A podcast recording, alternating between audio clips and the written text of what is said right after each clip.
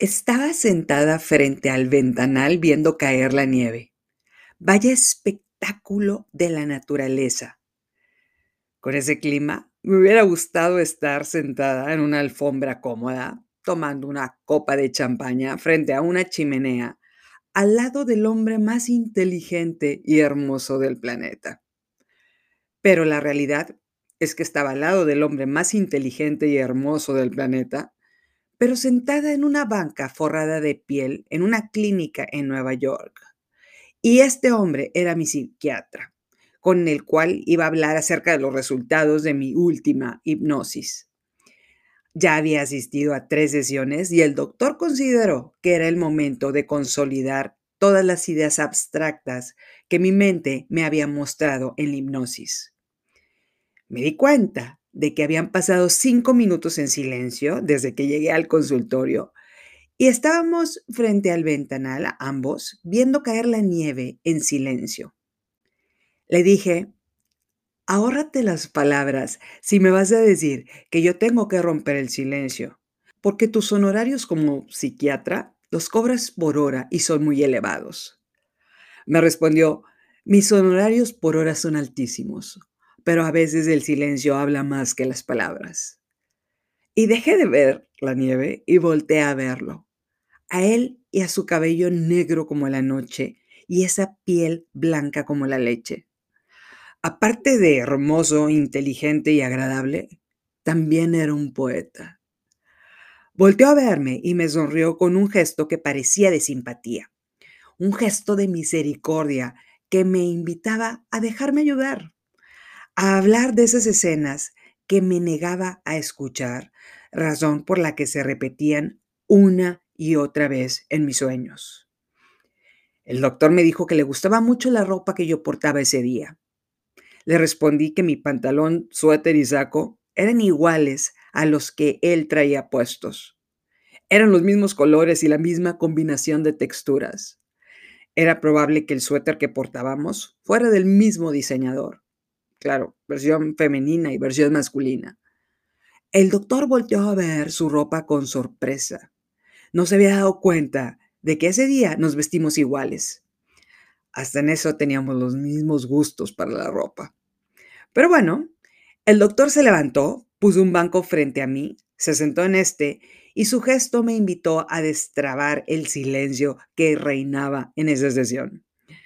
Hablar de lo que causa incomodidad es algo positivo y ese era el foro para hacerlo. Me dijo, todo lo que sale de tu boca tiene estructura, pero hoy no necesitas coherencia, solo palabras. Pueden o no tener sentido. Puedes considerarlas relevantes o no relevantes. Estoy abierto a escuchar palabras sin estructuras aunque en este momento para ti no tengan sentido. Podemos encontrar una conexión juntos el día de hoy. Me gustó esa palabra, juntos. Los Minions aparecieron en mi mente, los vi felices paseándose por las Bahamas con el doctor arriba de un yate, tomándose selfies con él. Después le empezaron a poner bronceador en los brazos marcados hasta que el doctor me preguntó si esos pequeños personajes amarillos que se aparecen en mi mente estaban otra vez distrayéndome. Seguro me puse roja, volteé al piso y él se rió. El doctor me dijo que dejara a las palabras fluir. Me dijo, hilar palabras sin que estén conectadas ha ayudado a la gran mayoría de mis pacientes. Le respondí que si hubiera un doceavo infierno en la Divina Comedia, este sería para los académicos que creen que todos sus pacientes son iguales. Me dijo que si hubiera un treceavo infierno en la Divina Comedia, sería para las narcisistas que piensan que representan un caso diferente a todos los demás. ¡Auch! Le respondí con un tono cómico que yo podía seguir nombrando infiernos toda la tarde me respondió que él cobraba por hora. Podíamos armar un concurso de creatividad para asignar características humanas a los infiernos, lo cual sería bastante divertido. O podríamos enfocarnos a la razón por la que estaba ahí sentada en su sillón nuevo de piel italiana. pero no tuvo respuesta, solo una sonrisa de mi parte. Señaló el mueble en el que estaba sentada y me dijo que el mueble anterior tuvo que ser reemplazado porque lo destrozó uno de sus pacientes en un ataque de ira. Ese comentario era una forma de decirme que como doctor prefería ira a silencio. Le respondí, prefiero precaución a ira y no creo que destrozar tus muebles me ayude a dormir mejor. Él me dijo, Daría todo lo que tengo para comprar esos muebles si destruirlos te ayudara a dormir tranquila. Aunque no pediría unos italianos, sino unos de IKEA por respeto a la piel italiana. Y no aguanté reírme de esa muestra de empatía disfrazada de amabilidad. Estaba tratando de crear un ambiente propicio para que yo hablara. ¿Cómo se supone que debo de responder a ese comentario de un doctor que genuinamente me quiere ayudar a mejorar mi calidad de vida.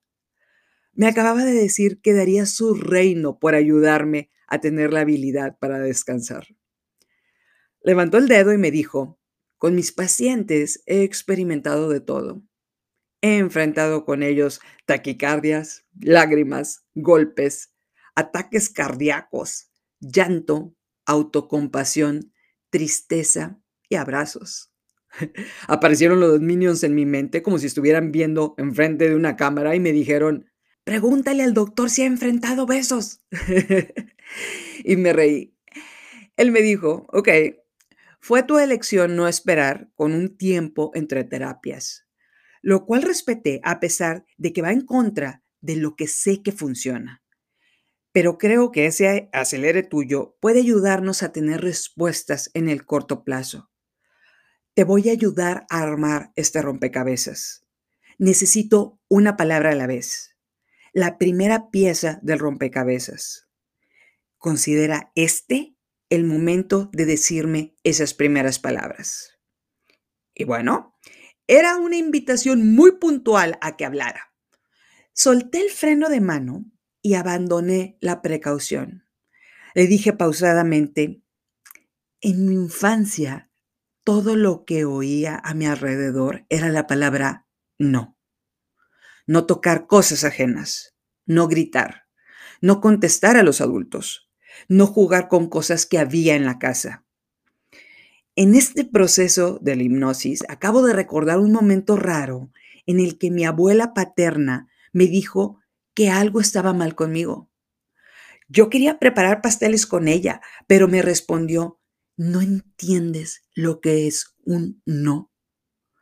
Le dije al doctor que era hora que todavía no encuentro el significado del no. Sonrió con aprobación. Pude ver un poco de orgullo en esa sonrisa. Me dijo, bien, si tuviera una calcomanía de estrella, la pondría en tu frente en este momento. Le pregunté si también le pegaba estrellas en la frente a los pacientes que destruían sofás de piel italiana.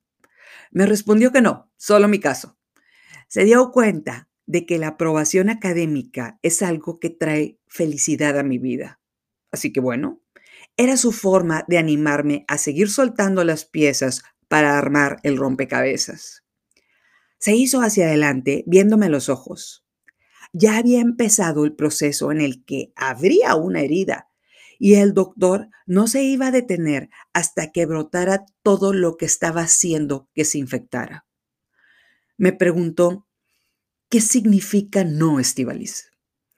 Le respondí, significa que me detenga. Me preguntó, ¿qué pasa si continúas? Le respondí, me dicen que hay algo mal conmigo. Me cuestionó, ¿hay algo mal contigo? Le respondí, seguramente. Si no, ¿qué hago en Nueva York en sesiones de hipnosis en lugar de estar con mis hijos? Me preguntó, ¿qué significa que hay algo mal contigo? Le respondí que soy rara. Me preguntó, ¿es malo ser rara? Le respondí, de hecho encuentro placer en ser rara. Me dijo que de hecho, esa característica de rara fue una de las razones por las que tomó mi caso. Los diamantes más hermosos son los raros. Y me sonrió. Vaya forma de hacerme sentir bien de este hombre. Me preguntó, ¿por qué tu abuela te dijo que había algo mal en ti por insistir en ayudarla a hacer un pastel. Me sonreí. La respuesta es obvia, porque había algo mal conmigo. Me respondió, ¿qué pasaría si no hubiera algo mal contigo? ¿Qué pasaría si te dijera que la abuela realmente lo que quería es que no te ensuciaras el vestido con la mezcla de harina del pastel? O que el pastel no era para ustedes, lo iba a vender y tenía que prepararlo perfecto. O tenía miedo de que te lastimaras los dedos con la batidora. No iba a poder explicarle a tu mamá por qué no te estaba cuidando. Hmm. El doctor me dijo, ¿qué pasaría si te digo que no hay nada mal contigo? Al contrario, eres un diamante raro a la que la palabra no la asocia a como sí. ¿Qué pasaría si te digo que a ese diamante raro trataron de pulirlo? Pero es tan raro que no pudieron cambiarlo de forma. Este diamante oye la palabra no y su mente lo traduce a como sí. Pero el diamante, por situaciones como las que pasó con la abuela, inconscientemente lo asocia a algo negativo. El diamante sabe que no pudo ser pulido, pero no hay nada malo en ser raro. Solo necesita concientizarlo. No hay nada malo en que conserve su forma y sea diferente a los demás diamantes que se consideran normales. Traté de hablar, pero las palabras se escondieron en algún otro lugar lejos de mi boca. Los minions en mi mente también estaban confundidos, observando diamantes y catalogándolos en raros y pulidos. Y al ver que no hablé, el doctor tomó su libro de respuestas, se tardó unos minutos en buscar unas estadísticas y me las leyó. Estos datos mostraban que los empresarios más exitosos del mundo creen que la respuesta no es un reto. Creen que les están diciendo, dame otras opciones. Es una forma de pensar rara, pero esa rareza los ha llevado a la cima del mundo. El doctor me dijo, ¿qué pasaría si tu abuela paterna hubiera sido una empresaria exitosa? ¿Crees que hubiera pensado que habría algo mal en ti? ¿Qué pasaría si llevas a la conciencia que los diamantes raros no pueden ser pulidos con un no? Eso es lo que los hace raros. Sus ojos parecían rayos X, me estaban escaneando. Estaban esperando una sola mueca o una reacción en mi cara. Traté de no mover ni un músculo, pero solo aguanté unos segundos. La sonrisa de diamante raro de Chicha hizo su aparición iluminando cada centímetro del consultorio. El doctor me preguntó, ¿cuándo será suficiente, Estivalis? Le respondí, probablemente nunca será suficiente. El doctor se enderezó levantó una ceja y me dijo, esa forma de pensar, la de nunca es suficiente, es otra característica que tienen en común todos esos diamantes raros. Sean ustedes bienvenidas al episodio adicional, al número 65 de este podcast, el cual se titula Mumu, el diamante raro. Quiero decirles que salí de ese lugar y me fui a caminar al Parque Central. Me compré un café para contrarrestar el frío que sentía y este diamante raro caminó por horas para pensar en mis reacciones cada que una persona que quiero me contesta no. En definitiva, sí se necesita tiempo para traerlas a la conciencia, pero yo tenía prisa. Así que además de este momento, pensé que tenía el resto de mi vida para asociar esta verdad a lo que yo veía en mi día a día. Y cuando vi el episodio de Mumu, me encantó poder asociar esta terapia a la serie de Netflix. Así que, cuando terminé de ver el episodio de The Crown, me quedé reflexionando qué hubiera pasado si la reina Isabel se hubiera sentado con Mohammed en los juegos de polo o a comer pastel con harina de almendra y acomodarse los cabellos con el peine para que no anduviera de. Llegué a la conclusión de que no sabríamos de la existencia de este hombre. Mohammed solo aparecería en una lista de hombres ricos, pero Netflix no le hubiera dedicado un episodio en una de las series más vistas en el mundo. Gracias a este rechazo de la reina, Mumu encontró la valentía para hacer cosas que otro hombre nunca hubiera hecho, como invitar a la princesa Diana a su yate y hacerla de cupido con su hijo, es decir, coronarla como su siguiente nuera. Hay algo que hay que notar en Mohammed Al-Fayed a lo largo del episodio que le dedican. Esto es su respuesta a todas las negativas que recibe. Pongámoslo así. Se encuentra una mujer guapa. El hermano de esta mujer le dice, Mohammed, no, ni lo pienses. Mi hermana es muy rica y tú eres un vendedor ambulante. Mumu no lo toma personal. Sigue vendiendo refrescos. Luego se hace emprendedor y termina casándose con ella. Número 2. Su papá lo llama despreciable por ver a los ingleses como dioses. Es decir, ni lo pienses. Ellos no son dioses. Deberías entender que por culpa de estos ingleses estamos oprimidos. Respuesta de Mumu, yo quiero ser como ellos. Número 3. La dueña del Ritz lo trata de ningunear. Le dice, no tienes dinero para comprarnos. Tu reputación es dudosa. Mumu le contesta, la reputación que se está cayendo es la de tu hotel. Yo soy tu salvador y sí tengo dinero para comprar tu changarro. Cuarta situación. Trató de comprar Harold's, la tienda departamental. Los periódicos y los dueños dicen, no, ni por error, no pasará. Pero Mumu compra 30% de Harold's, lo que le da control de la empresa en algo llamado una compra hostil. Luego compró el resto de la tienda, es decir, forzó a los dueños a vender Harold's. 5. Quería ser un caballero inglés. La sociedad lo rechaza y termina contratando a un mayordomo que lo pone todo señoritingo. Piensa, ¿por qué no? El cielo es el límite. Este hombre ve a la respuesta no como un reto. Cada que le dicen no, su cabeza se traduce en ¿cómo sí? Y según el doctor, esa es una de las cualidades más extraordinarias que se puede encontrar en un ser humano. Él evita ver el no como una respuesta. Es solo un par de letras, no una orden para detenerse. Con lo anterior, estimado 19%, les presento al cuarto infierno que debemos enfrentar. La respuesta del no. Un dato acerca de los diamantes. Antes de convertirse en un objeto brilloso, fueron carbón. Además, los diamantes se forman en condiciones de presión y en temperaturas extremas. El diamante es el mineral más duro en su categoría. Mohamed se convirtió en un diamante raro en condiciones de presión y situaciones extremas.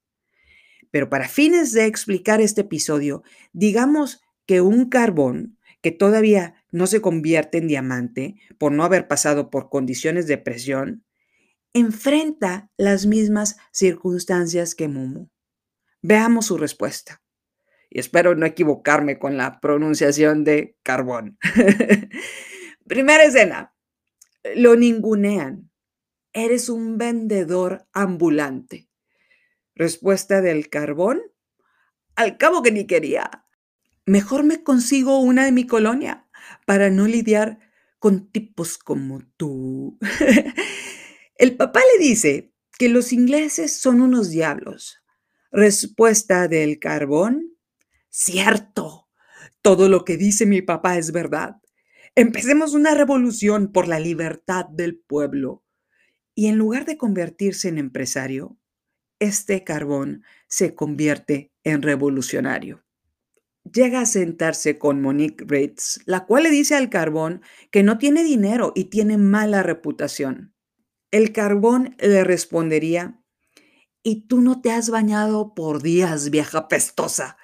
Por eso nadie los quiere, a los de tu clase social. Por eso tu hotel apesta como tú. Quiere comprar Harrods. Sale una nota en los periódicos en la cual dicen, accionistas actuales de Harrods toman acciones para que la tienda se mantenga en manos de ingleses. Nuestro carbón leería el periódico y diría, mejor ni me meto en problemas. La vida es muy corta para andar en pleitos. Mejor me compro suburbia, porque los dueños son gente como yo. Esos ingleses tienen almas negras. Mi papá tiene razón. Y no compraría Harrods dejando ir uno de los mejores negocios de su vida.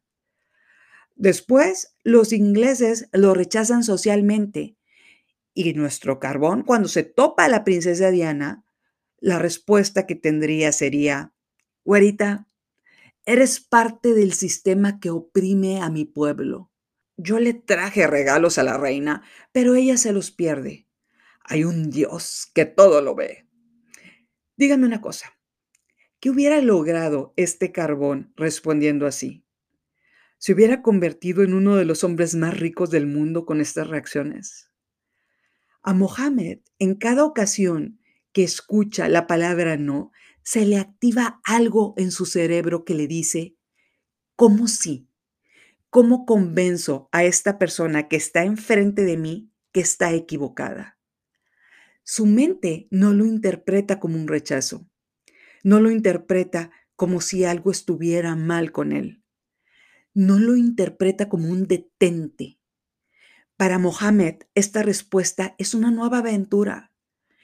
En lugar de que los neurotransmisores en su mente se colapsen, este hombre suelta químicos de felicidad tiene una nueva misión que lograr, un reto adicional, porque nunca es suficiente. Chicha, por su parte, piensa, ¿cómo sí? Y luego de encontrar formas para lograr lo que se propuso, su mente le manda un mensaje que dice, ¿qué está mal contigo? ¿Por qué no aceptaste un no como respuesta? Pero con la ayuda de la terapia, está trayendo a la conciencia esta situación está entendiendo que reaccionar así es algo que la ha llevado al lugar en el que está. Y no hay nada malo en ella por hacerlo. Lo que me lleva a, si tomamos las respuestas negativas que nos dan como solo dos letras, nuestra reacción es diferente.